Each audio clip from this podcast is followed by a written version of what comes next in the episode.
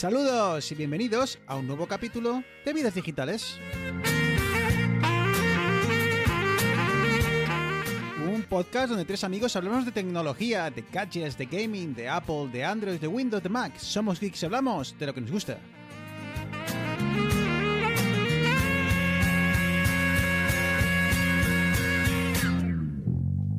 No te bajas Muy buenas, estamos de vuelta. Feliz 2023. conmigo.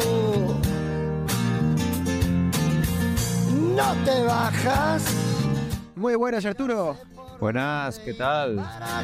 Muy buenas, Eneas. Muy buenas, chavales.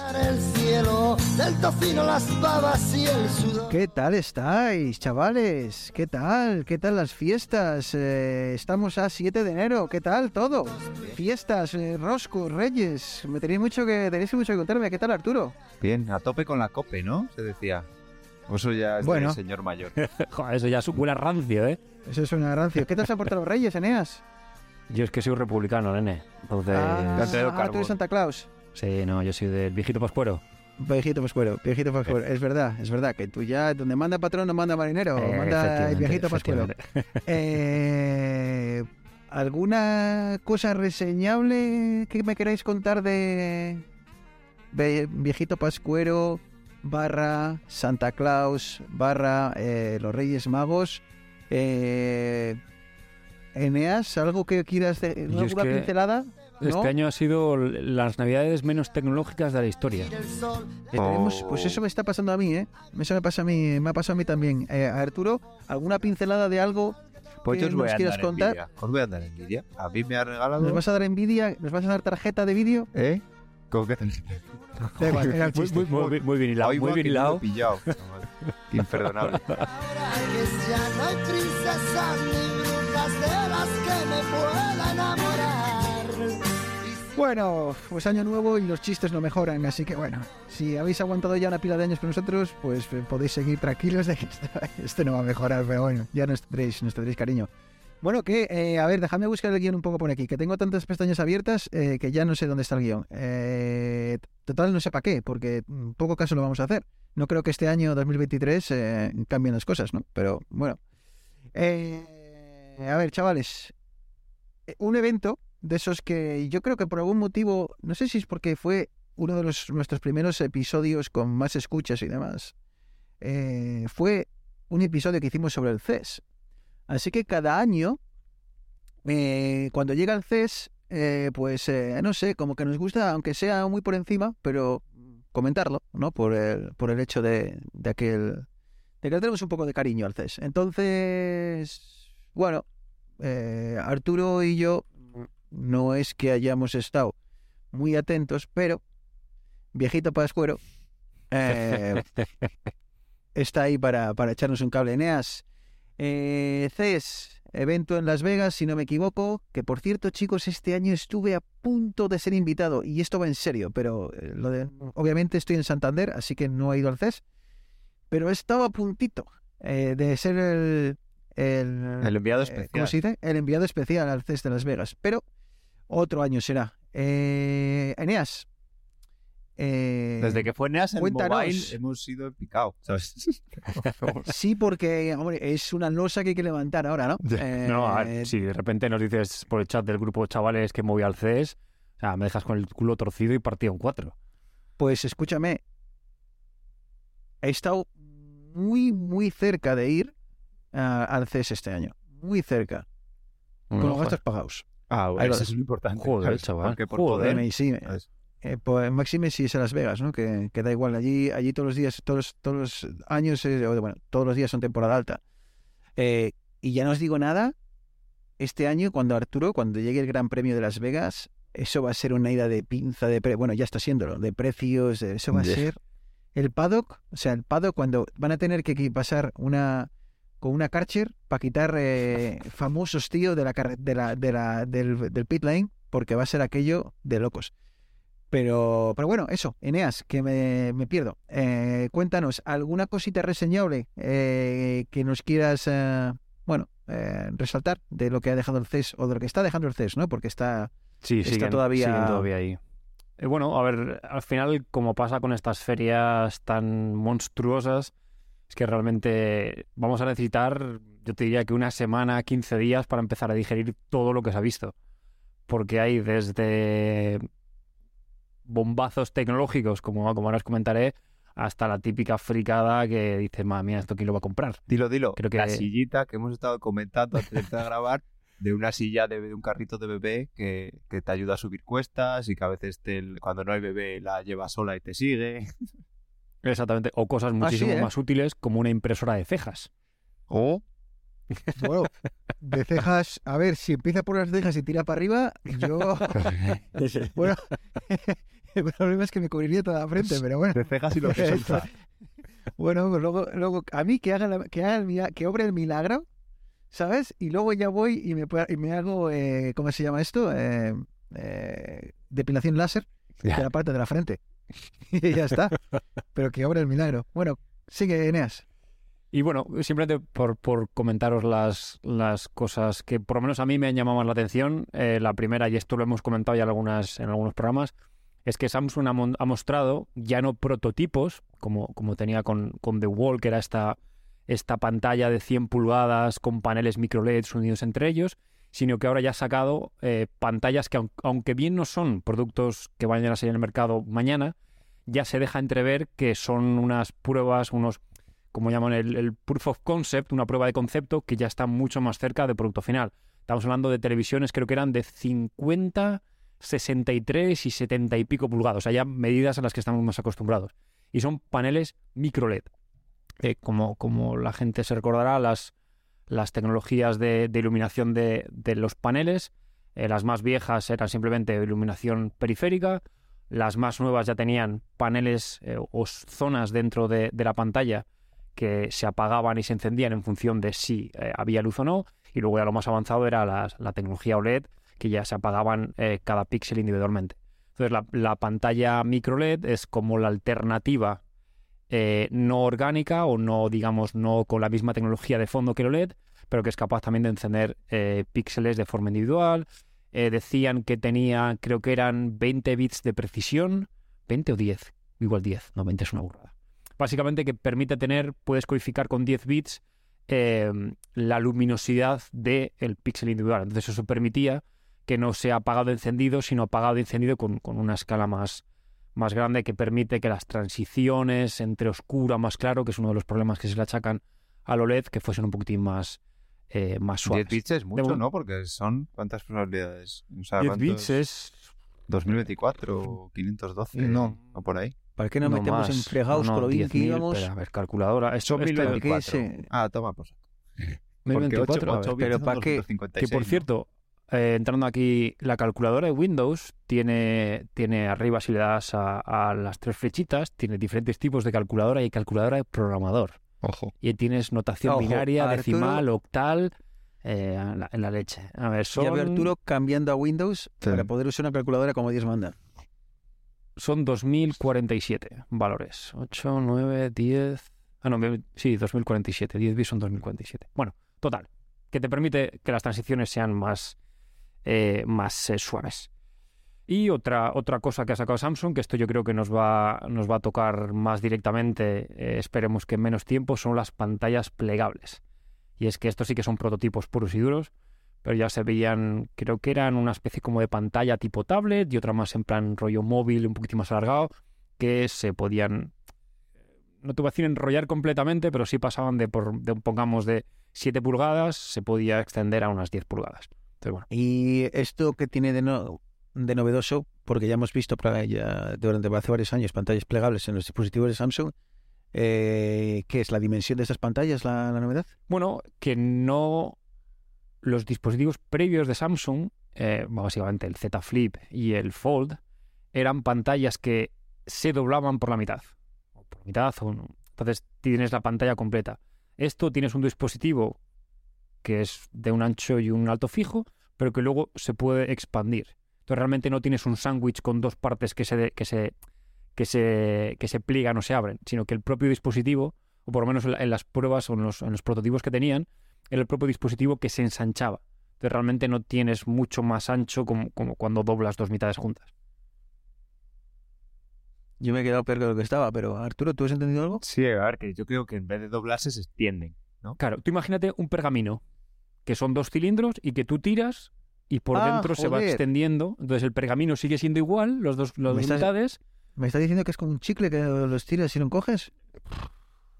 No era el sinónimo que yo estaba buscando, pero, Pero- pero aceptamos se pulpo a como animal de Ah, compañía. pero se, se llega a enrollar. Claro, claro, la Los pantalla sí se enrolla. pergamino. Exactamente, la Ah, pantalla sí se enrolla. Es la, es la diferencia con, con A estas mí me gustaba más pensar que era como un chicle, tío, que lo estirabas ahí y salía Sí, sí, nada. Vale, vale. que, esto, no nos olvidemos que esto ya existe. Eh, creo recordar que LG tiene una televisión Sí. que ya mostraron hace Ah. como dos o tres años, que es un, es un rectángulo grandísimo y le das a un botón y empieza a salir la pantalla para arriba. Y esa es una pantalla que está plegada. Y había, está había enrollada, ¿no? también un móvil de Xiaomi o de Huawei o alguno de estos que hace año, año y pico que también, también sobre al final. Yo creo que son dispositivos mecánicos y lo mismo que pasa con las bisagras de las pantallas que, que se doblan. Hay eh, un mecanismo siempre suele fallar. O, o móviles que salía la cámara también. O sea que para Sí. hacerte selfies, eso es Sí, todo sí. pantalla, salía cámara. Pero ya metes cosas mecánicas que claro, eso son mucho más fácil de cargártelo que, que algo electrónico. Sí, además que el, el plástico ya no es cristal lo que está encima de la pantalla, porque es un plástico, porque tiene que ser flexible. Es que el tacto del Fold y es una mierda. O sea, yo hace poco pude ir a, no sé si a Narnac y lo pude probar bien. Y porque normalmente en otros sitios lo tienen en vitrinas y no se puede tocar. y, y es que el, el tacto, o sea, aparte de que luego se nota eh, el paso de, de la parte esa, el tacto de la pantalla en general entera, es que volvemos a tener el tacto, de la, aunque sean capacitivas, volvemos a tener el tacto de las pantallas resistivas, aquellas de, de los Nokia. Del, del O sea, que estamos, básicamente estamos ante una especie de la...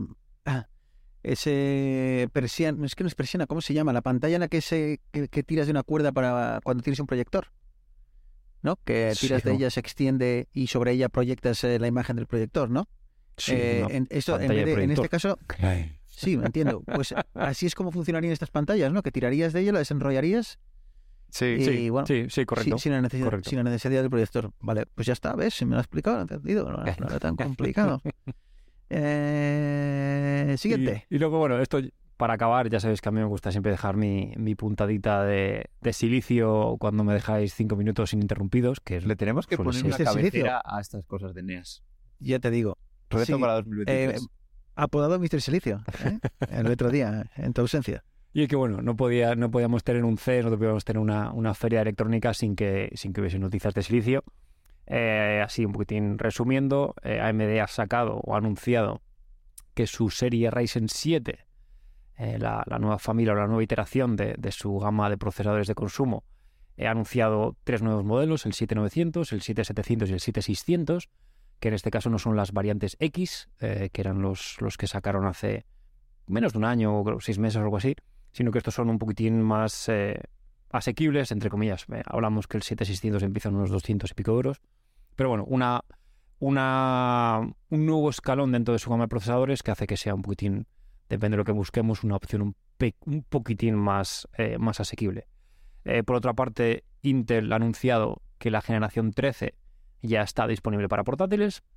Al final, bueno, como siempre, Intel con estos incrementos generación tras generación, en los que no tuvieron o no han tenido el, el- el gran cambio que tuvieron, creo que fue de la generación 10 a la 11, cuando, introdujeron los, los Efficiency Cores y los Performance Cores. Esto es un, un salto un poquitín más eh, conservador, entre comillas, evidentemente, más, más, que, más núcleos, mejor rendimiento, etcétera. Y por último, Nvidia anunció la 4070 Ti, eh, que no es más que la 4080 de 12 GB que lanzaron y luego deslanzaron y ahora han vuelto a lanzar otra vez. 800 y pico dólares. eh, en general la gente no está muy contenta con el precio y el marketing que han tenido. Pero bueno, eh, otra, otra GPU que los meros mortales no creo que compremos por bueno, los precios y demás. Arturo, este Arturo Eneas, eh, tengo la, sensación, pero puedo estar completamente equivocado, ¿eh? Pero tengo cero idea, de que los el mundo geek ya no, ya no espera con, ansia los lanzamientos de procesadores como ocurría hace años, ¿no? Como que eh, no se tiene la esperanza de que la siguiente iteración sea un salto evolutivo enorme, sino que bueno, eh, poco va a cambiar de lo que de lo que tengo hoy en mi ordenador. No sé si esa sensación es mi sensación o si realmente es, eh, bueno, pues el, el sentir de la, de la comunidad. A ver, de generación a generación ahora mismo no se nota tanto. A ver, sí que es un salto, pero por ejemplo, yo tengo un Ryzen 5600 que compré ya por 2019, yo creo. Y si lo comparas con un 5600 o el nuevo, el 7600, realmente el salto es eh, cuantitativo. Hasta, hasta el punto de que sea un cuello de botella a la hora de, de jugar y ese tipo de cosas, o el cuello de botella es más hoy en día las gráficas que, que el procesador. Depende de la resolución. Si juegas a 1080, generalmente tiende a ser un, un cuello de botella tiende a ser más el, la- el procesador. Si juegas a Ah, sí, ¿eh? 4K, el cuello de botella tiende a ser la, la gráfica. A ver, yo en el tema de Intel tenía como mucho hype por esto que hicieron de la separación de cores, que al final es como la base de ARM, ¿vale? Y por lo que, lo que pudo triunfar ARM, pero yo he estado leyendo, hace mucho que no tengo un PC, pero he estado leyendo y, no supone a, fin del día eh, mucho, mucha mejora de rendimiento ni, ni de eficiencia. Así que yo creo que eso, pues como dice Bruno, son como iteraciones, ¿vale? Siempre va a ser, la eh, generación 13 va a ser más rápida que la 12. O sea, como Apple siempre hace el mejor iPhone que han construido hasta la fecha, pues normal, no vas a hacer uno peor. Pero yo creo que el, o sea, el futuro viene, bueno, no sé si AMD tiene algo, algo pensado, pero he leído también esta semana una noticia sobre que eh, Google ya estaba haciendo eh, compatible la, nueva arquitectura, ¿vale? Bueno, por poner un poco en contexto, pues tenemos la arquitectura x86, x86-64, ¿vale? Que sería la que hay ahora en, en Intel y en AMD, pero luego tenemos la ARM, que, joder, nunca me acuerdo de esta, bueno, Apple la está utilizando ya en, en todas, tanto en móvil como en ordenadores, eh, Qualcomm también tiene, hace la mayoría de los procesadores de, los móviles Android eh, con esta RM y hay una nueva arquitectura que es RISC-V, que se supone que es la que va a venir a, dominarlos a, todos.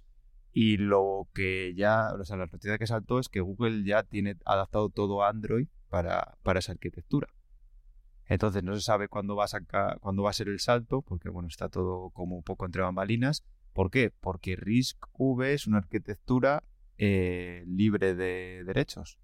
Eh, entonces, claro, eh, la podrían adoptar muchos fabricantes sin pagar un duro a ARM, ¿vale? Porque ARM sí que es una arquitectura que tú tienes que, que tienes que pagar. Y yo creo que ahí es donde se producirá otro de los saltos. Pero ahora es que es igual. Apple ahora con sus M no sé cuántos, pues joder, cada vez que saque un procesador Apple, pues van a ser una mejor que el anterior, pero no va a ser el salto que ha habido entre arquitecturas. Sí, yo creo que, el- que estoy totalmente de acuerdo contigo. Si nos fijamos en los últimos, no, no te voy a decir 10 años, pero 5 años, creo que los dos grandes como cambios o, o giros que ha dado la industria, primero fue la eh, cuando AMD sacó los Ryzen, creo que fue en 2018-2019, que rompieron un poquitín con la hegemonía de Intel. Y luego, por otra parte, eh, como dices, eh, Apple cuando sacó los, los M, los procesadores basados en ARM, que nadie, creo que nosotros lo discutimos en algún podcast, que sí pensábamos el rendimiento y tal, y yo creo que nos dejó a todos bastante sorprendidos con, con lo que lograron, no solamente a nivel de rendimiento, sino de consumo y demás. Eh, seguramente... Sí, pero también del- problemas, ¿eh? Porque Sí, sí, no, obviamente no hay, no hay solución redonda, o sea, las tres para- Bs... para cómo se llama para el procesamiento monohilo que claro no hay manera de hacerlo eh, muy rápido y no hay muchas aplicaciones y muchos programas que requieren este hay unos que lo requieren porque están mal hechos pero hay otras cosas que no se pueden paralelizar y claro ahí no puedes competir ni de coño ahora mismo que quieren hacer procesadores para el- Mac Pro para el equipo más potente pues claro no van a sacar uno que sea peor que el anterior porque entonces no podrían decir que es el mejor Mac Pro que han sacado nunca. Te, te meto en un aprieto si, si te pregunto qué tipo de, de procesos eh, no se pueden paralelizar.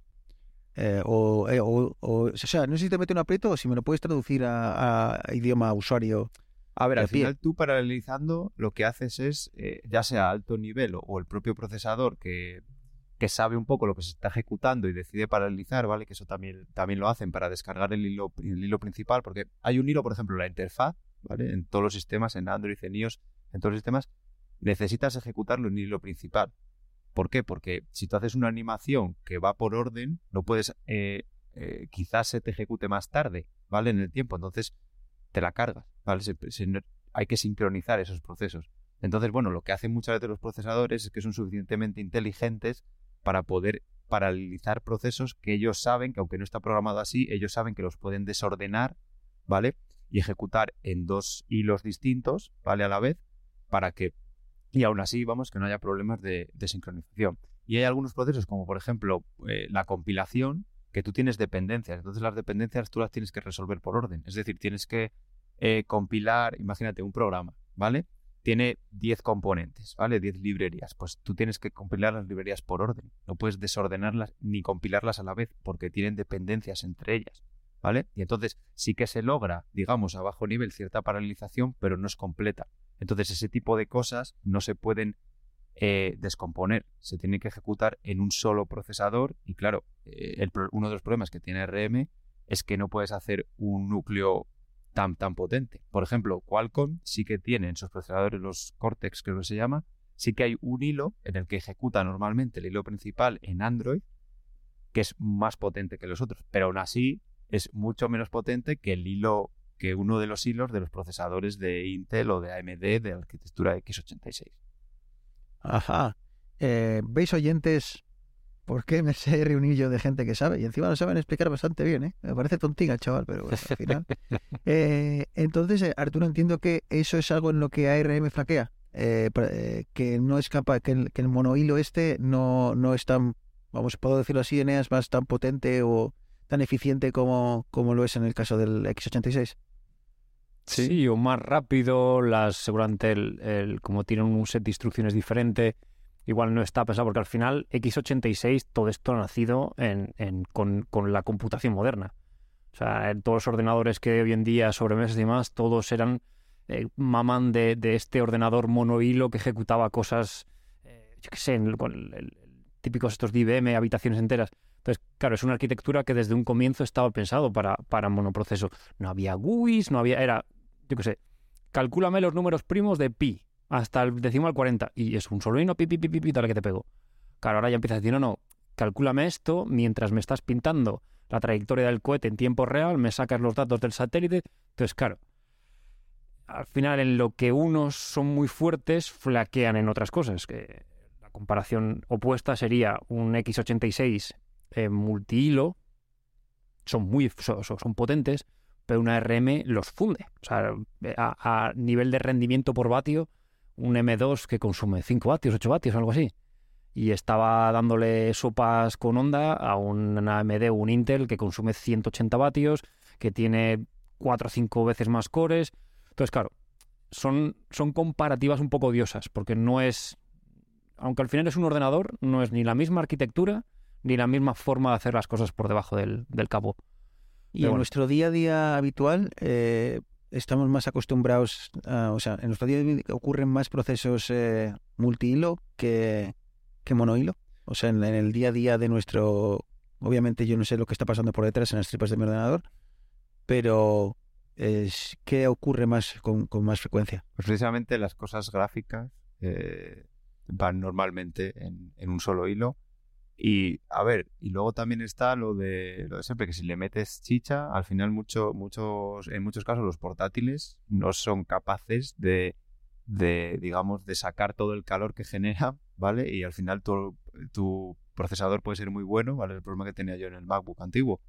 El procesador era muy bueno sobre el papel, pero claro, en cuanto le, le daba caña, eh, eso no refrigeraba y, y se quedaba ahí. De hecho, ahora lo noto. Tengo el mismo procesador que tenía en el Mac Studio, lo tengo en un MacBook Pro y el Mac Studio no pasaba de 30 grados y el MacBook Pro, pues normalmente está a 40, 45, depende de la caña que le metes, que es muy poco comparado con los 100 que alcanzaba aquel MacBook que tenía, ¿vale? Con Intel. Pero aún así, claro, pues eso, pues 15 grados. Tienen, tienen la culpa. Y para ir cerrando este tema, el, el otro día veo, me encuentro un titular que dice MagSafe llegará a Android. Dije, ¿Cómo gusta el clickbait, ¿cómo? eh? ¿cómo? ¿Cómo? Y, y obviamente era un clickbait, eh, era... ah, Bueno, pero no por ello falso. no por ello falso, eso iba a decir, quiero decir. Es un cl- clickbait Eh, cogido con pinzas. Sí. Exacto. Es, es porque todo lo que lleva el nombre, la, la- bueno, la etiqueta Apple eh, atrae, atrae visitas y entonces entiendo que, que por eso lo hicieron. Eh, ¿Qué es lo que ocurre? Bueno, pues eh, muchos de vosotros, nosotros conocemos eh, MagSafe, ¿no? Esa tecnología de carga inalámbrica que hace no mucho introdujo Apple, no sé si estamos hablando de un par de años, Arturo, dos, tres años, iPhone 12. en la 12, ¿no? En la cual, pues eh, el elemento de carga, la base de carga, se alinea con el teléfono gracias a un, un set de imanes, ¿no? En este caso, circular. Entiendo, Arturo Eneas, eh, que lo que se ha anunciado en el CES va por esos tiros, ¿no? Una forma de estandarizar este juego de imanes para que los teléfonos del futuro, los dispositivos del futuro, pues eh, se aprovechen de esas ventajas que tiene el alinear eh, la base de carga con el, propio dispositivo. Sí, al final ha sido la Alianza Wireless, no sé qué, no exactamente cómo se llama, eh, que ha La anunciado de, que eh, ahora mismo la de existe. Kiwi, ¿no? Wireless. Power Consum- Consortium. Pues al final es el estándar QI, ¿vale? Del que hemos oído hablar, que es como carga todo lo que no es MagSafe de Apple, todos los cargadores que compramos en el IKEA y demás, utilizan el, o sea, tienen que cumplir el estándar QI para, para la carga. Pues ahora van a sacar un estándar QI 2 y han pedido ayuda a Apple, de hecho Apple está colaborando a ellos para eh, una de las cosas, supongo que tendrá más novedades, ¿vale? Pero una de las cosas será que utilizarán eh, MagSafe o tecnología que eh, mediante imanes eh, alinearía perfectamente las bobinas de, inducción. ¿Para qué? Pues como hace Apple en su día, para que se gaste menos energía por el camino, para que los dispositivos se calienten menos. No sé si cogerán también, porque MagSafe también lo bueno que tiene es que tiene un pequeño chip que controla un poco el flujo de energía por si se calienta o hace que cargue más, más flojo, iba a decir, más despacio mientras más cargado esté para proteger la, la batería. Pero bueno, al final eh, es bueno para los que no usen Apple porque van a tener esa tecnología y es bueno para los que usamos Apple porque eso hará que haya muchísimos más dispositivos compatibles y sobre todo que al ser un estándar abierto no tengan que pagarle a Apple por cada dispositivo y te suban ese, ese precio, que es lo que pasa ahora. Hay una pregunta que es que te he oído, te he oído decir el nombre y me ha chirreado un poco el cerebro. ¿Es Ki o Chi? Yo creo es Chi, pero porque Q es una letra, eh, no sé si es porque es chino o porque es una letra griega o algo así, ¿eh? no me digas el por qué, pero se escribe QI, pero es Chi. Sí. Ok. ¿Lo has entendido, Eneas? Sí. Joder, si es que estáis dormidos, coño. Oye, a haber que cambiar los hashtags Eh, del programa a tecnología, hashtag humor. Sí, ¿no? Eh, bueno, no sé, tío, no me, no me las cogéis, no me las cogéis. Bueno, da igual, igual es que igual el problema soy yo, ¿eh? Que también estoy, estoy echando la culpa al empedrado y igual la culpa es mía. Eh, cerramos el CES, chicos. Eh, pasamos al siguiente bloque. Pues eh, a falta de, si, de chis o nos, eh, decido, decido yo y movemos al siguiente bloque. Eh, Arturo, a ver, cuéntanos un poco. ¿Has sabido la filtración muy gorda a la cual no he prestado atención porque sabía que me la ibas a contar? Y yo, como soy más de audioli- audiolibros, pues eh, eso, he decidido esperar a que, a que tú me lo cuentes. A ver, llevamos años escuchando que Apple eh, se trae entre manos un coche, no, broma, eh, se trae entre manos el casco de realidad mixta, eh, salió el tema el Facebook y la, reali- y la realidad virtual, eh, Apple apostando más por la realidad mixta. el caso es que parece que ese famoso casco, ese famoso dispositivo, esas famosas lentes, no sé qué, cómo será, eh, parece que están más cerca ah, que nunca de, de ser lanzadas y una filtración de, de information ah, parece que ha filtrado bastantes cositas que nos hacen tener una idea bastante clara de qué es lo que se viene. Sí, o sea, yo pondría, puntualizaría primero que, que no sé si es lo que se está gestando ahora o lo que saldrá, ¿vale? Porque a mí, siendo también Apple, me parece muy, muy raro que apunte, saquen sí. algo así. Muy buen apunte. Eh, y no lo saquen como un Y si no, que se lo digan a Procer, ¿eh? Ese, ¿Ves? Le vendría bien la impresora de cejas cuando se las tuvo que afeitar. Exacto, exacto. Eh, por lo primero que fue, creo que fue a principios de diciembre, ya se empezó a filtrar que el departamento de marketing, tan importante en Apple últimamente, había nombrado, porque eh, ¿Puede vemos... ser que el, import- el- el departamento de marketing cada vez sea el departamento más grande dentro de Apple? Probablemente. Y el, eh, pues se había visto que Tim Cook y determinados directivos de Apple no hablaban nunca de metaverso, ¿vale? In- Intentaban como evitar eso porque se supone que metaverso es lo que va a hacer Facebook, o bueno, que ahora llamado, llamado Meta. Entonces Apple le iba a dar otro nombre. Y ese nombre sería Extended Reality. O sea, van, van a hablar, no sé, cuando lo traduzcan a, a castellano, será realidad extendida de Apple, ¿vale? Apple no tendrá metaverso, sino tendrá su realidad extendida. También trascendió que finalmente se supone que el sistema operativo eh, se va a llamar, pues lo mismo que tenemos iPadOS, iPhone OS, macOS, XR OS, precisamente de eh, Extended Reality. Y luego ya vino, eh, hace unos días, pues ya eh, la traca final, que, que es esta filtración de The Information, que como digo, que yo creo que es como el estado en el que está, ¿vale? No dudo que lo iban a sacar, porque sí que se supo también que lo habían retrasado por problemas de software, ¿vale? Eh, bueno, empiezo a contar que, la verdad es que han contado bastantes cosas. Lo primero es que serían, por un lado, las gafas, que tendrían una pequeña... Bueno, gafas, no, vamos a hablar primero de casco, porque esto va a ser un casco de realidad más que unas gafas. Muy parecido a lo que hay de las MetaQuest ahora mismo. ¿Qué tendrían eh, esta, este casco de Apple? Eh, la parte del casco tendría una batería muy pequeña porque las baterías grandes irían en el cinturón unidas por unas correas que serían intercambiables, rollo las correas del Apple Watch, ¿vale? Entonces se podrían cambiar en caliente porque la duración es de dos, calculan dos, tres horas, ¿vale? De esas baterías, no sería más de, para este primer prototipo. Entonces, para tener una pequeña batería para que puedas, mientras cambias, pues que no, no tengas que parar.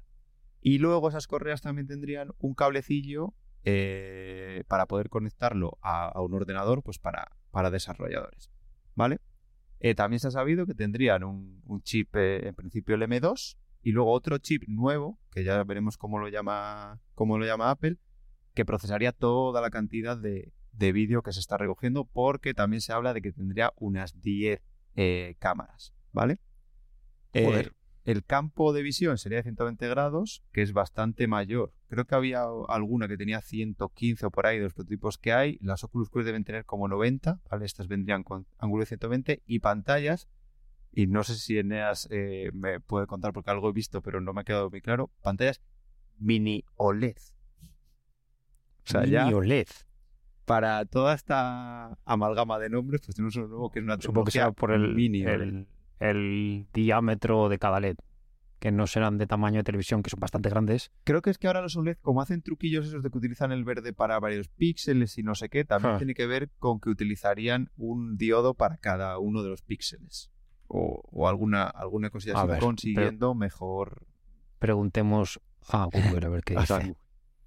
Eh, bueno, también eh, debido a esto, a que es una pantalla con mucha, con mucha definición, tendrían eh, seguimiento del iris, no me Fovey no sé qué, sea Fovey tracking o Fovey Sí, tracking sí, llama. para hacer la renderización solamente en por que zona. estás mirando. sí. Pues como se supone que no tienes capacidad de proceso para renderizar los ciento, el ángulo este de 120 Hostia, qué grados, Qué interesante eso, tío. pues te sigue en el iris y como, bueno, como hace, o sea, tú te pones a mirar a un punto y lo que estás viendo a, a los lados de tu ángulo de visión, eh, en la realidad tus ojos no lo están viendo con la misma definición que lo de delante, ¿vale? Pues esto simularía, simularía un poco eh, el ojo. Luego también tendrían una ruleta tipo Apple Watch, ¿vale? La corona circular, esta famosa, que la moverías y te transformaría desde la realidad aumentada, que sería que tú ves lo que tienes delante, pero te colocan cosas encima, a la realidad virtual, que te ofuscaría, digamos, esa realidad eh, que tienes delante y verías siempre un mundo, un mundo virtual. Eh, Eso me parece curioso, Arturo, porque eh, como comentaba antes, eh, antiguamente, antiguamente, joder, antiguamente, vaya palabra utilizado. Corría el Hace año un tiempo- 2004. Se- en, eh, Hace desde, desde que empezaron los rumores, ¿no? Siempre se dijo que había esos dos caminos eh, muy enfrentados entre realidad virtual y realidad aumentada. Y pa- me sorprende y a la vez me, me gusta que, bueno, pues que aquí te den la opción, ¿no? De que si quieres utilizar estas gafas para un entorno de realidad virtual, pues que ah, también, también pudiese funcionar. Eh, nada más, era eso. Puede seguir, caballero. Eh, vale, también tendrán otra, otra pantalla, que, pero esta sería externa, ¿vale? No la que estaría viendo el usuario, sino externa. Dicen que para ver los gestos del que yo no sé, no lo entendí muy bien, para ver la expresión facial del que la está usando. O sea, no, no es raro porque al final la expresión facial, bueno, te cierra los ojos, no sé, te pondrá una cámara apuntando a tus ojos para que el de atrás vea qué tienes en los ojos, no sé. Por eso os digo que me parece un poco prototipo con, cuando escucho cosas, Sí. cosas de estas. Eh, lo que sí que tendría, eh, lo que no tendría, mejor dicho, son mandos, ¿vale? Mientras las Oculus Quest y, y las últimas gafas que hay eh, tienen, o sea, los últimos cascos de este tipo tienen un mando, pues para saber, para cambiar en la interfaz, para saber dónde están tus manos, también se utilizan esos mandos. Pues esto únicamente se controlaría con voz y te reconocería los gestos de las manos, lo que estás haciendo con las manos, para poder moverte por la interfaz. ¿Cómo haría esto? Me estoy, Eneas, me estoy imaginando. Siri, cambia la interfaz. Reproduciendo lista de playlist de jazz. Esto es lo que he encontrado en la web sobre cambiar interfaz. Sobre jazz. O sea, yo no tengo mucha fe en, en el control por voz. Pero sí tengo fe en los gestos que...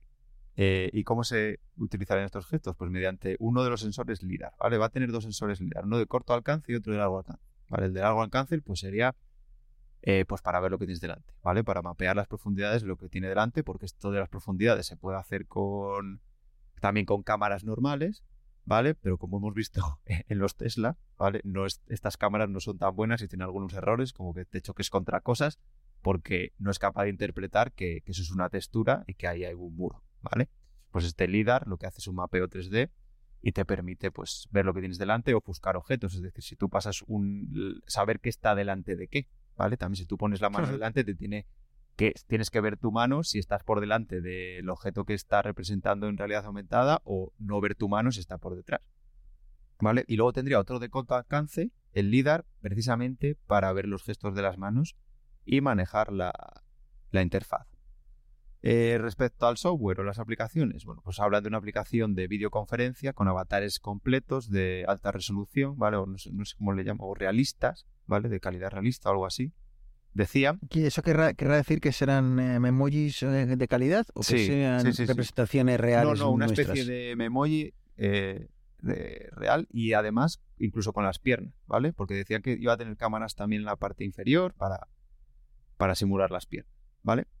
Eh, luego también tendría de, en la parte de software una la opción de ejecutar aplicaciones de iPhone como hay ya ahora mismo, pero en 2D, ¿vale? Pues las verías delante, delante de tu cara como si fuera una, una pantalla más. Y bueno, para no sí, o sea, para no hartaros con más rollos, eh, tendría unos un- altavoces el propio dispositivo, pero también serían compatibles única y exclusivamente con los AirPods Pro 2 ahora mismo, ¿vale? Luego saldrían más, eh, seguro que Apple lo incorpora el, este, el procesador H2 en más dispositivos, ¿vale? Pero de momento solo con esto. ¿Por qué? Porque precisamente el chip H2 es, tiene una latencia, o sea, tiene un Bluetooth de baja latencia que eh, permitiría que fuera a tiempo real, ¿vale? Porque si lo estuvieras escuchando con otro, con otro, se supone, con otro chip de, de Apple anterior, un H1, tendrías un lag que sería, yo qué sé, pues a lo mejor te explota la cabeza porque tendrías como retrasar un pelín el sonido con respecto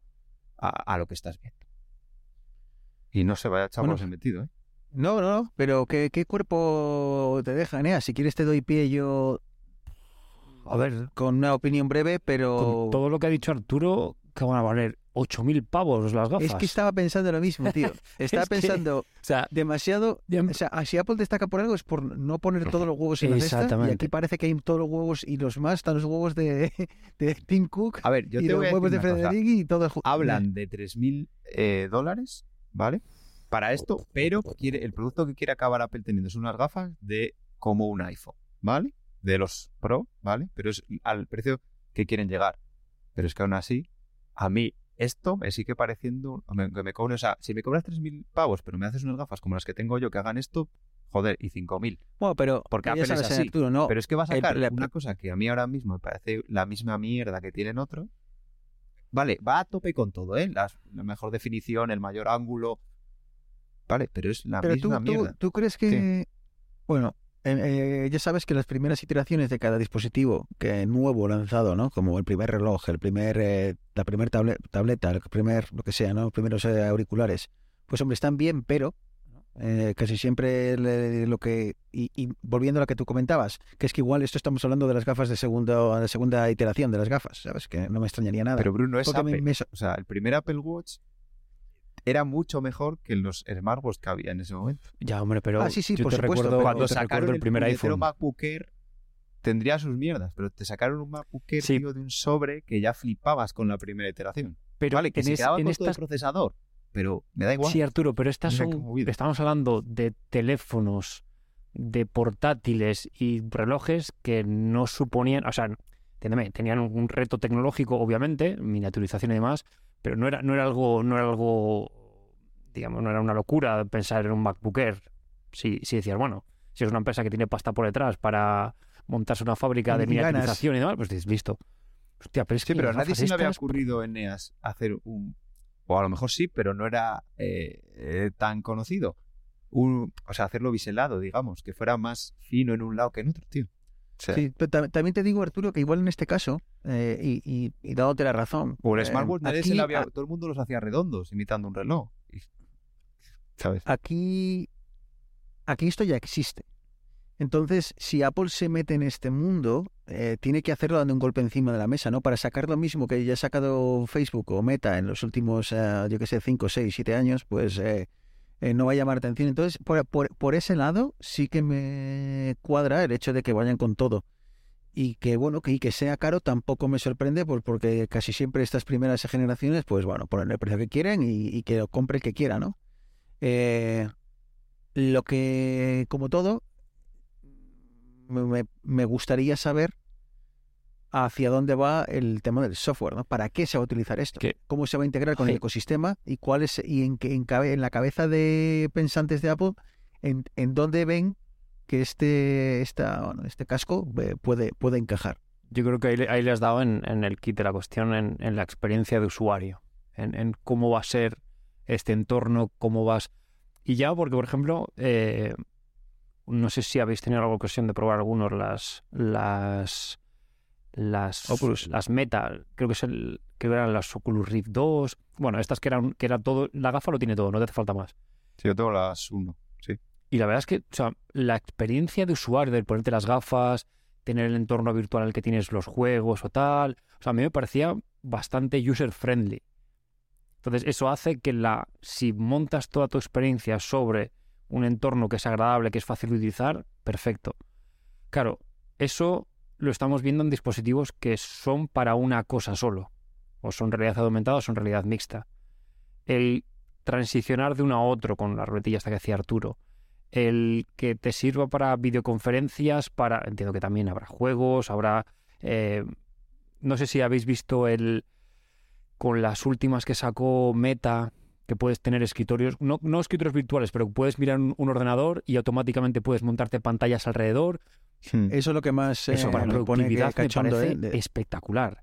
Eso es lo que más cachondo me pone de toda esta mierda de la realidad virtual y aumentada y demás. Aunque, aunque obviamente no a 3.000 pavos. ¿eh? Correcto, no, Eh, y ya terminamos. y- Vale, pero es, es a lo que vamos. Eneas, a pero es mí que de esa- lo que esa- has dicho de la ruleta, a mí es lo que me parece que eso es Apple. O sea, esa mierda de la ruleta. Que sí, tú estés, sí, sí. que el día de mañana estemos todos trabajando con un casco, con unas gafas, todo en tu mesa, en tu curro, tengas realidad virtual porque estás eh, mirando ahí no sé qué, no sé cuántos, a ver, simulando que estás en un, yo qué sé, es que no un sé chip, tío, radar de silicio. Claro, pues ¿Qué no lo sé, a ver cómo será, Pasta pues térmica.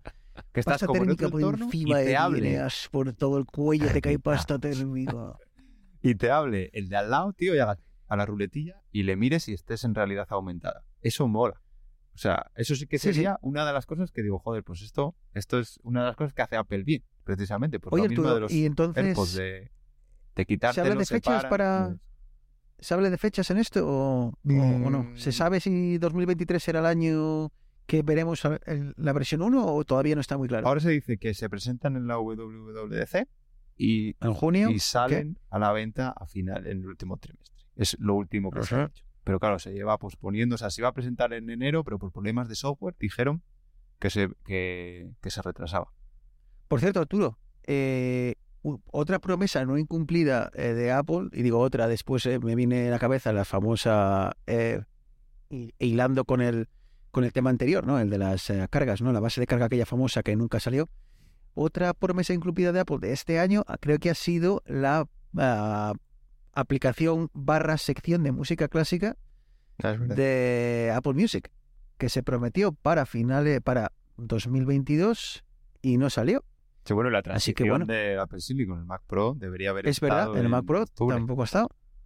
Tampoco ha estado.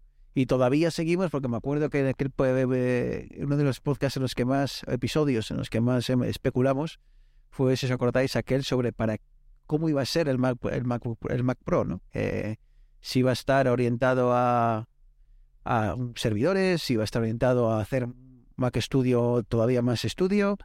eh, y nada, seguiremos, seguimos con la, con la duda. Eh, yo creo que es aquí planteándonos el, el cierre de esto, el empezar ya la cuesta abajo. Así que a menos que queráis comentar algo de este dispositivo de Apple, igual podemos pasar a uno de los últimos bloques, chicos. ¿Que queda algo en el tintero? ¿Os veis pasando por caja o tenéis ganas de, que esto empiece ya a ser una realidad o no os llama nada la atención? A ver, yo me llama la atención desde el punto de vista del- de que si esto va a ser lo siguiente, pues yo como desarrollador, pues a lo mejor, eh, según lo presente Apple, pues me, no sé, a lo mejor me, me anima a cogerlo pues para, para engancharme, pues como esa gente que se empezó con el iPhone, hizo el juego de la cerveza, tío, y se forró, pues a lo mejor por esa parte sí. Pero como usuario, a no ser que... Es que creo que este año, si llegan a presentarlo este año, no van a presentar algo para usuarios, sino para... Pero desde el punto de vista del desarrollador, Arturo, ¿esto abre un mundo bastante importante? ¿O tú crees que al final cuando programas eh, no cambiaría mucho eh, el, el hecho de, de- Bueno, quizá la realidad mixta sí añadiría bastantes nuevas eh, variables, ¿no? Y formas de programar, ¿o no? A ver, va a haber un hype como hubo en su día de lo del Apple Watch, que todo el mundo va a querer estar. Cuando lo saque Apple, ah, no sé si este o cuando saque la segunda iteración más user friendly o más para consumidores, que todo el mundo va a querer estar ahí. Eso, vamos, esa ola va a pasar. Luego que se quede o no, pues lo que decíamos en Apple Watch. Luego al final en Apple Watch merecen la pena cuatro aplicaciones y tres son las nativas. Pero no sé, claro, abre un mundo, pero abre un mundo muy de, orientado a la empresa. O sea, orientado Sí. a que tú, tú mañana empieces un trabajo y te, en lugar de darte un ordenador y un teléfono o tal, te den un cacharro de estos y puedas ejercer tu trabajo con eso.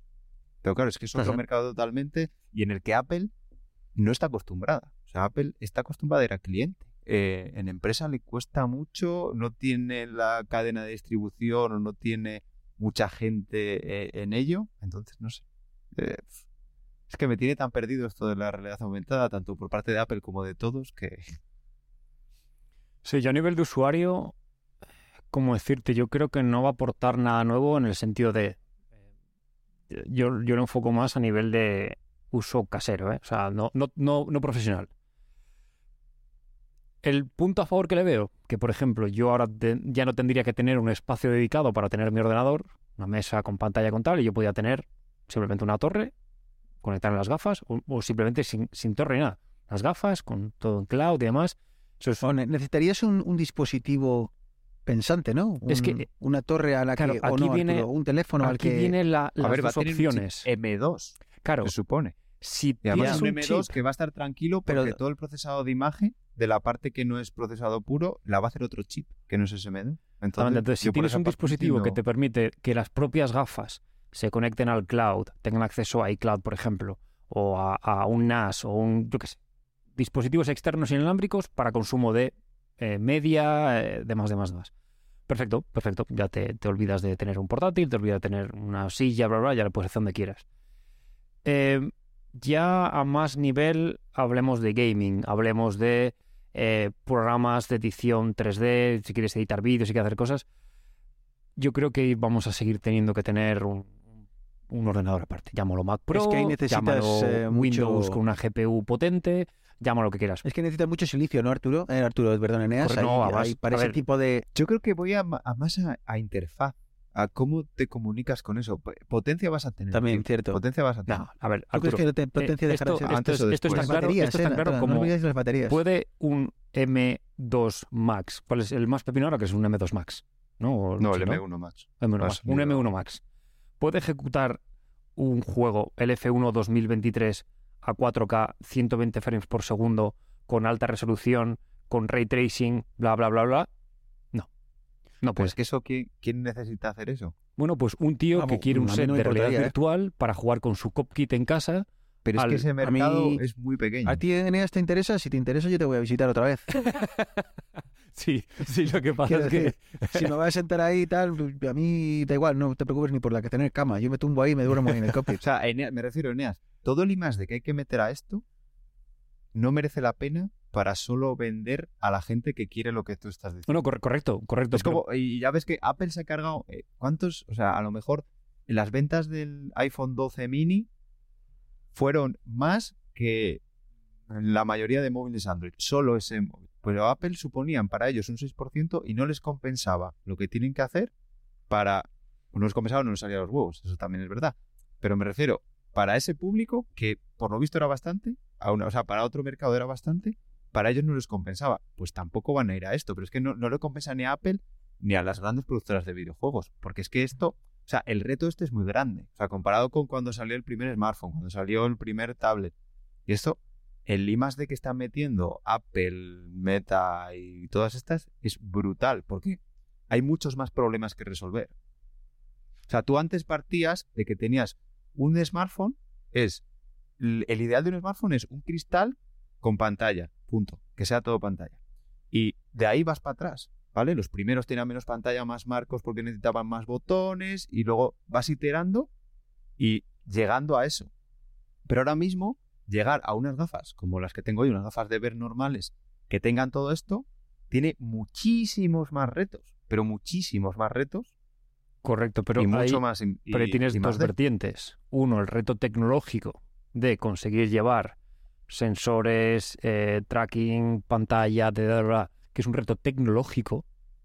Y batería, chicos, Bate- es que nos correcto, estamos olvidando la correcto, batería correcto. porque si queremos trabajar ocho horas hay que poner un pedazo de batería. Eso es un Sí, reto Bruno, y pero luego también teníamos móviles que duraban, o sea, los primeros móviles también duraban una semana la batería y ahora duran un día y no nos ha pasado Ya, nada. ya, pero la- las baterías no es una cosa que surjan hoy y que veamos, eh, que tengan, empecemos de cero ahora y veamos evolucionar durante los próximos años. Quiero decir, el problema de las baterías, las baterías llevan con nosotros eh, décadas y seguimos teniendo, bueno, seguimos teniendo un problema grave eh, y sobre todo ahora con el coche eléctrico y demás, para, para tener baterías que, bueno, pues que tengan buena longevidad, que duren lo que tienen que durar y, y demás, ¿no? O sea que, eh, que sí, pero de momento las de Facebook y Meta y demás creo que no te duran más de un par de horas, ¿eh? Así que Sí, a ver, y De ahí a escollo, ocho. es un escollo de la leche, pero es que pasa con los smartwatch. Yo conozco a mucha gente que dice, yo no me compro un smartwatch porque no estoy dispuesto a cargarlo cada dos días. Claro, pero este es el reto tecnológico. Reto de tecnología que con el paso del tiempo y el avance, de- o sea, lo que hablabas tú en las baterías. Ahora empieza a haber baterías basadas en sodio, que, bueno, en fin, o sea, la, la cosa avanza. Lo que para mí creo que no es determinante es el reto del software interfaz. Porque pongamos que dentro de cinco años tenemos gafas OLED 240 Hz con tracking del ojo, con tal, tal, tal, tal. Eso lo puedes utilizar igualmente para jugar a videojuegos que para un entorno profesional.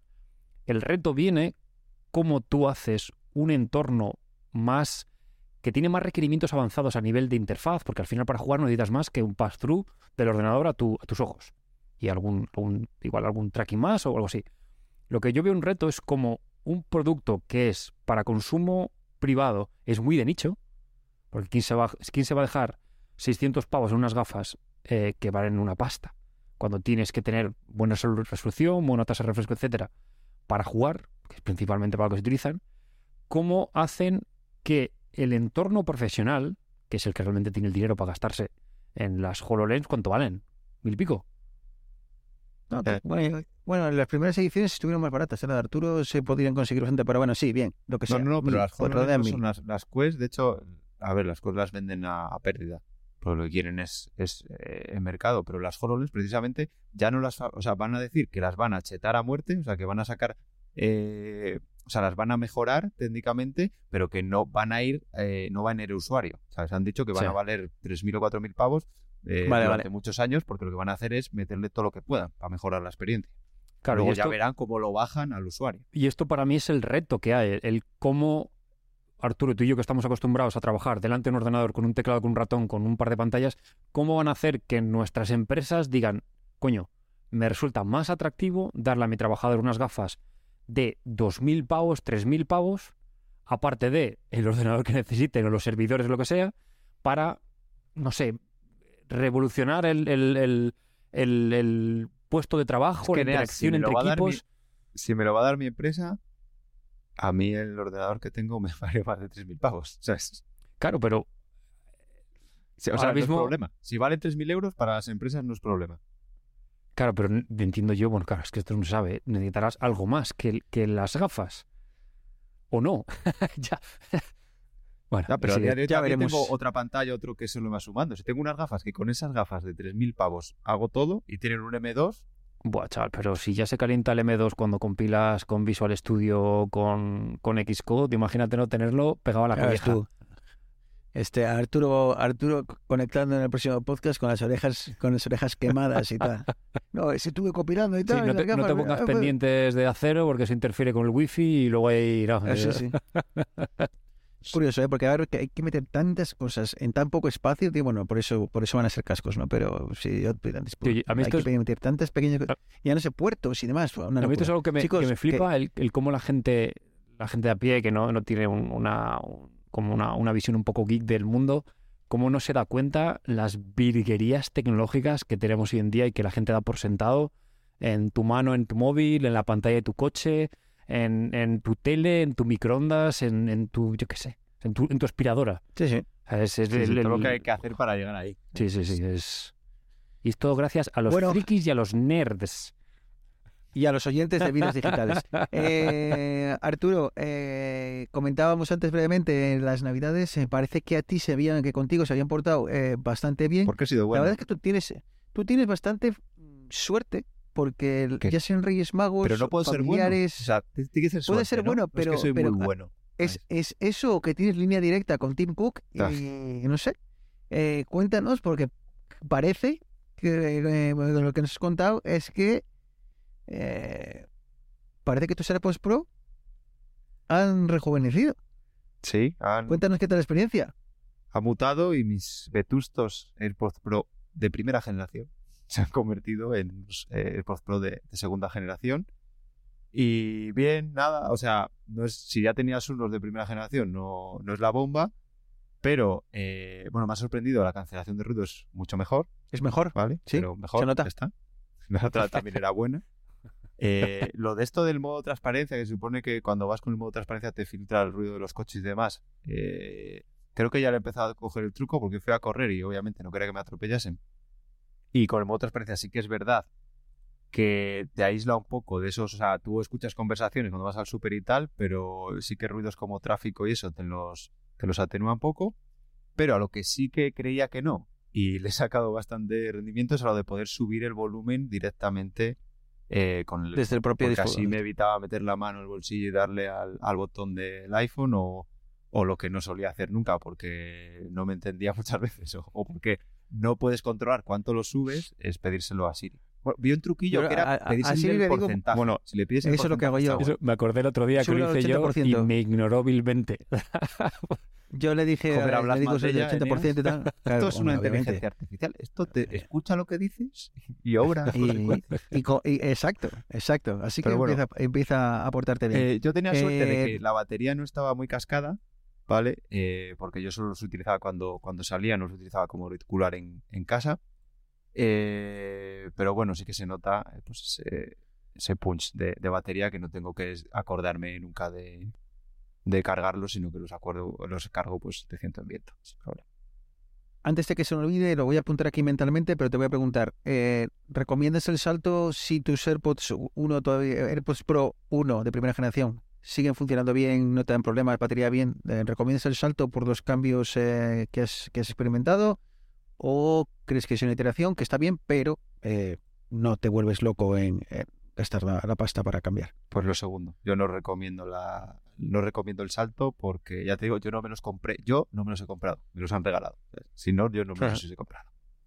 Bueno, eh, batería, tío, lo has comentado y, se- y lo puse el otro día en, en- en Twitter. Eh, Apple sube los precios para el cambio de batería eh, de los teléfonos, de todo, bueno, tanto de teléfonos, iPads, eh, eh, MacBooks, suben los precios. ¿Cuándo? A partir del 1 de marzo.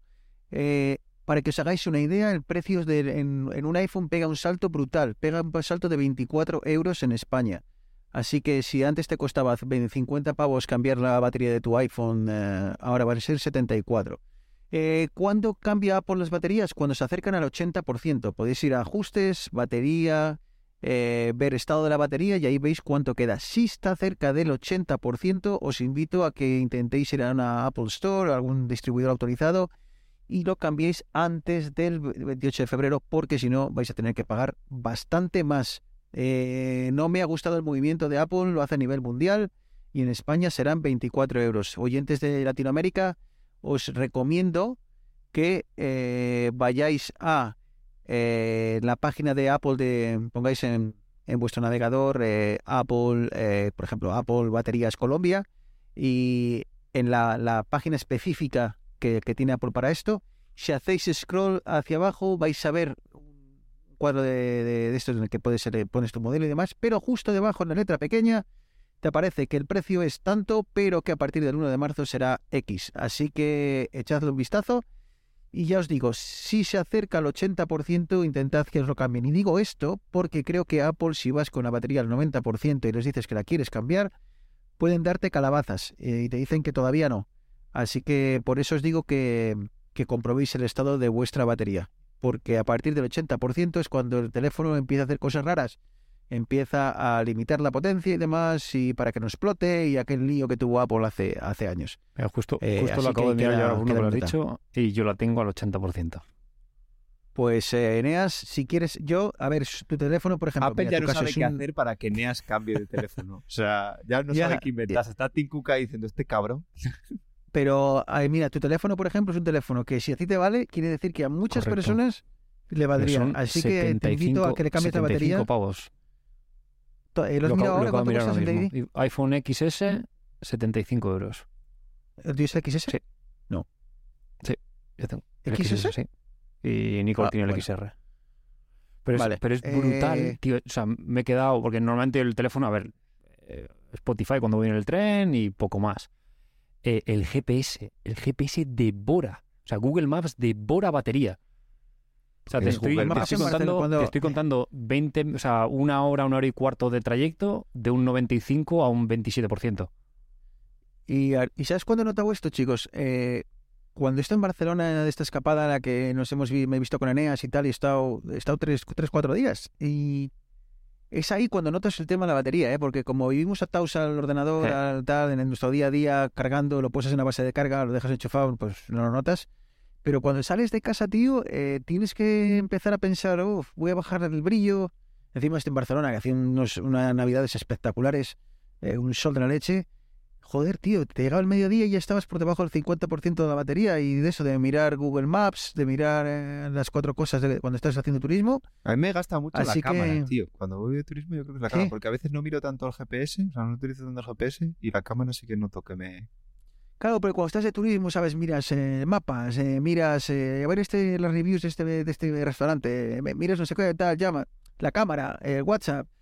Joder, y se nota, se nota un huevo. Así que bueno, eh, ahí lo dejo, chicos. Que, que sepáis que a partir, chicos y chicas, eh, eh, eh, a partir del 1 de marzo suben los precios. Así que si estáis en las situaciones extraneas, igual 75 es caro, eh, pero posiblemente el 1 de marzo cueste 99.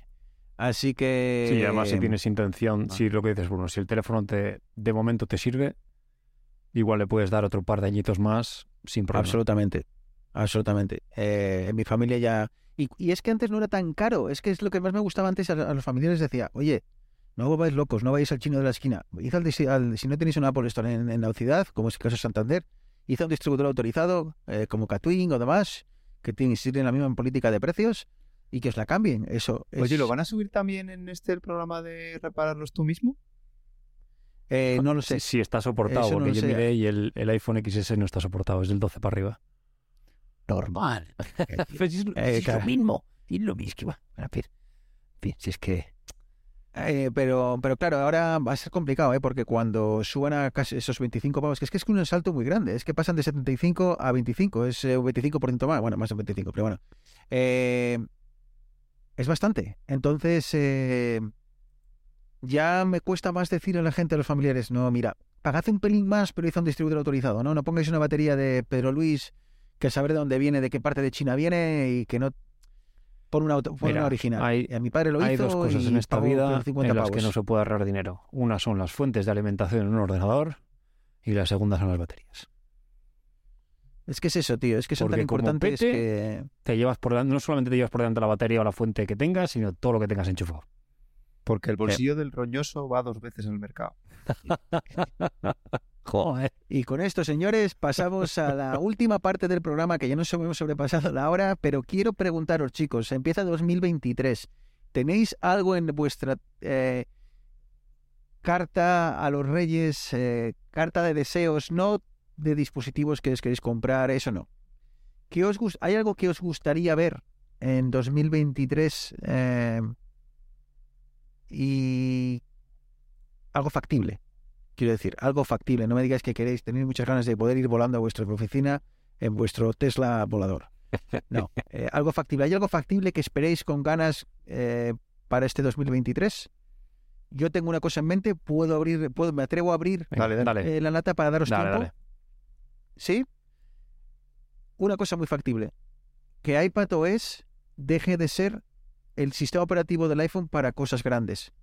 Que, que los iPad saquen provecho a ese pedazo de procesador que llevan, ese pedazo de hardware que llevan y empezar a ver algo más. Que esa pantalla con, con una distancia entre iconos de dedo y medio, tío, que, que ya me pone de los nervios. Es lo que quiero. Un iPadOS muy renovado prácticamente que sea un sistema que, que realmente merezca la pena llamarlo de forma diferente.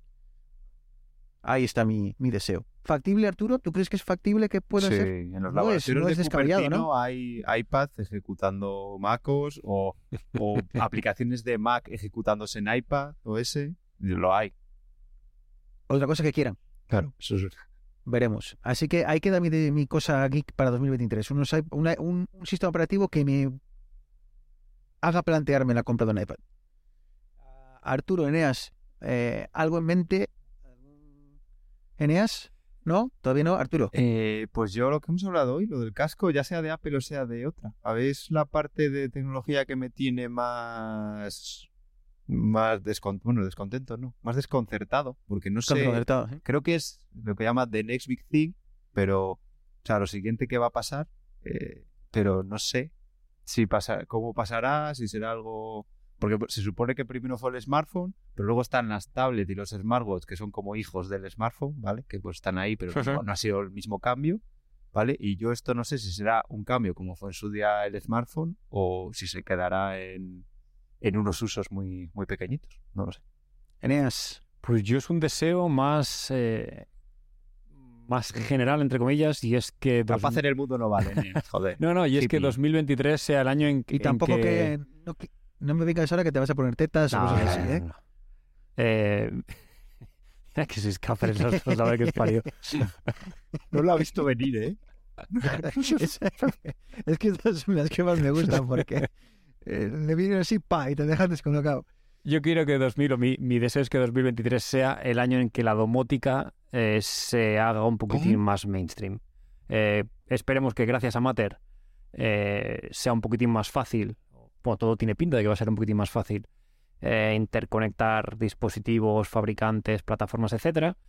Y eh, el punto un poquitín más geek de todo esto es que Home Assistant, que como muchos ya sabéis es la plataforma que utilizo para domótica, pues bueno, que, que dé un salto que parece que va a dar el salto hacia los gestores o los asistentes conversacionales, que tú le puedas hablar a tu Home Assistant.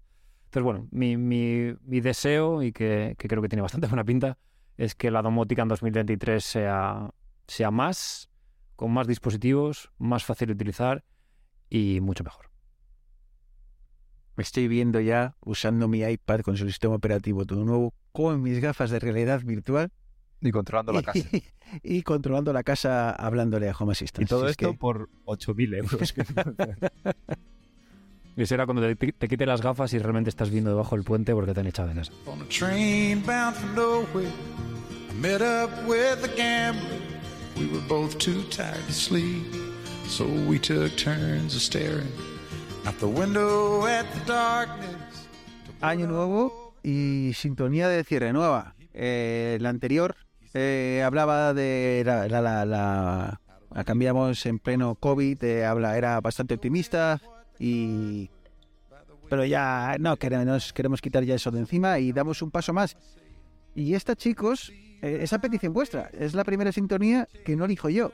Así que creo que tiene un poco de historia por detrás. No sé si queréis eh, eh, abrir vuestro corazón a los oyentes y de explicarles por qué elegís esta. Yo diría que era la, la sintonía de cuando las cosas no iban demasiado bien. Correcto. Cuando estábamos en algún laboratorio que fuimos en Neas y yo, eh, cuando, cuando estudiamos Teleco, fuimos a varios laboratorios juntos, pues cuando algo no nos salía o no éramos capaces, nos mirábamos y nos cantábamos una otra esta canción. Know when to fold up, know when to walk away. Y hacíais como cuando cantaba yo, eh, como cuando he escuchado la canción de Wannabe de las Spice Girls eh, 20 años después y bueno, con mejor nivel de inglés, en, en el cual ahí empieza, eh, ahora entiendo la canción y pienso en cómo yo la cantaba y, y claro, eh, difiere un poco. Eh, ¿Ocurría lo mismo con esta canción? Sí, Eh, no, ¿Erais no fieles a la letra o no era dábamos ni una. No, no. Bueno, pues eh, a partir de ahora yo creo que como va a empezar a sonar más, eh, confío en que la memoricemos. What to keep, cause every hand's a winner. And every hand's a loser. Esto siempre y cuando Spotify y YouTube no nos peguen el palo y no nos dejan subirlo. Porque, queridos oyentes, cada día es más complicado subir ese tipo de cosas en las que juegas un poco a, a ser aquí. No, el- el- ¿Cómo se llamaba? Eh, ¿Cómo se llamaba el, el típico, el, presentador mítico de los 40 principales, Fernandisco? Eh, ¿Quieres meter un poco de, de, de música con derechos de autor? Y, y ahora Spotify te dice, jeje, na, nanay. Así que, bueno, ahora mismo está sonando The Gambler eh, by Kenny Rogers, así que si lo que estáis escuchando ahora mismo no es eso, es que Spotify eh, no nos ha dejado subir el, el episodio de hoy. When you're sitting at the table, there'll be Bueno chicos, pues eh, antes de despedirme, tengo una consulta gastronómica. Uf, Año nuevo, consulta. Tengo consulta Subimos el nivel. O sea, ya dejamos de hablar de fruta y ya empezamos a hablar de platos de cuchara o cómo va esto. de cuchara y de tenedor. Roscón de reyes, chicos. Uf. Pues yo lo como con la mano, lo primero. Lo como con la ¿Seco? mano. tío. ¿Seco o con nata, tío? Con nata. Con nata por sur, o sea, vamos. Cero es que dudas. este año, lo- este año, tío, lo he pedido por primera vez a los reyes con nata. Y has Y es, descubierto y lo más grande que hay en este es la mundo. hostia. Es que te puedes comer A ver, lo que quieras. yo parto del rosco que es eso típico que no, si lo comiese durante todo el año no me gustaría. ¿sabes? Pero, como lo comes una vez al año, lo cojo con pasión ribereña, pero seco imposible. Tiene que ser con nata. Eh, yo no sé si el roscón de reyes o rosco de reyes es una tradición que se extiende también por Latinoamérica. Eh, si es solo cosa yo de sé, España o no. No. No, Por lo ¿eh? menos en Eh, Chile no que se- es. que Sí, yo llego hasta Tur- ahí. En Chile creo que no. Entonces, bueno, eh, pero vamos, que es un eh, postre dulce típico del Día de Reyes, eh, circular, una especie de biz... No es bizcocho, es... eh, no sabría, buscarlo en internet. Una especie de un panetone. Buah, no, no, pero Sí, yo este con año, ten- agujero yo este año tenía rosco reyes y panetone y el panetone le da tres sopapos al rosco reyes, ¿eh? Bueno, bueno. Bueno, bueno, bueno. A ver si ahora vamos aquí entre Porque no has los probado mi hombre. señora, chaval. Qué, Ah, Eso es qué verdad, mal ha es que- sonado. Qué mal me ha han traído, con mazapán bueno, bueno, bueno, bueno. Y no. No entremos en esos temas de aquí me- meter aquí a las mujeres sus roscos y da igual. Eh, por cierto, no sé si habéis, habéis probado eh, una cosa que he descubierto este año, pero que al parecer, al menos en Cantabria, ya llevaba bastantes años, eh, a- al menos en ciertas panaderías o pastelerías, es el roscón de hojaldre. ¿Habéis probado el roscón de hojaldre? No, pero, pero eso, De eso, de- de eso rosco de pinta Reyes tiene- muchísimo mejor que el roscón tradicional, ¿eh? Puede ser, pero no es un rosco. Quiero decir, eh, lo- o sea, es, es una realidad. O sea, lo, lo he probado. eh, todo pasó muy rápido. ¿vale? Muy bien lo del estaba en donut una agujero, panadería. pero no es un donut, tío. Exacto. Estaba en la panadería y de repente empiezan a preguntar a la señora, ¿pero cuál quiere usted? ¿La- ¿El, el normal o el de hojaldre? Y digo, "¿Qué? ¿hojaldre de qué? Y, y luego voy a otra casa o hablo con un amigo y me dice, sí, sí, esto es muy habitual. Últimamente en Santoña y tal hay una panadería que lleva haciendo los años. Y digo, hostia, voy a casa de un familiar y resulta que tenía el, el de hojaldre. Y lo he probado. Y me- es- ¿Os sabéis el emparedado, tío? Uh, el postre más Eso rico es. del mundo. Pues es, es como un pastel de emparedado, pero circular. y, y con crema por dentro. Eh, Me están entrando sudores fríos. Pues, eh, pues acuérdate, la próxima vez, no sé si es una cosa que se está extendiendo en toda eh, la península ibérica o en, en- en el Reino de España, o es una cosa que se circunscribe a Santander, Cantabria y alrededores, pero eh, ahí lo dejo. Eh, si algún oyente tiene más que aportar a esto del, del roscón de reyes eh, de, de hojaldre, pues bueno, eh, somos, eh, somos todo oídos. Al final, al fin y al cabo, creo que nos interesa más la comida que el propio que la propia denuncia.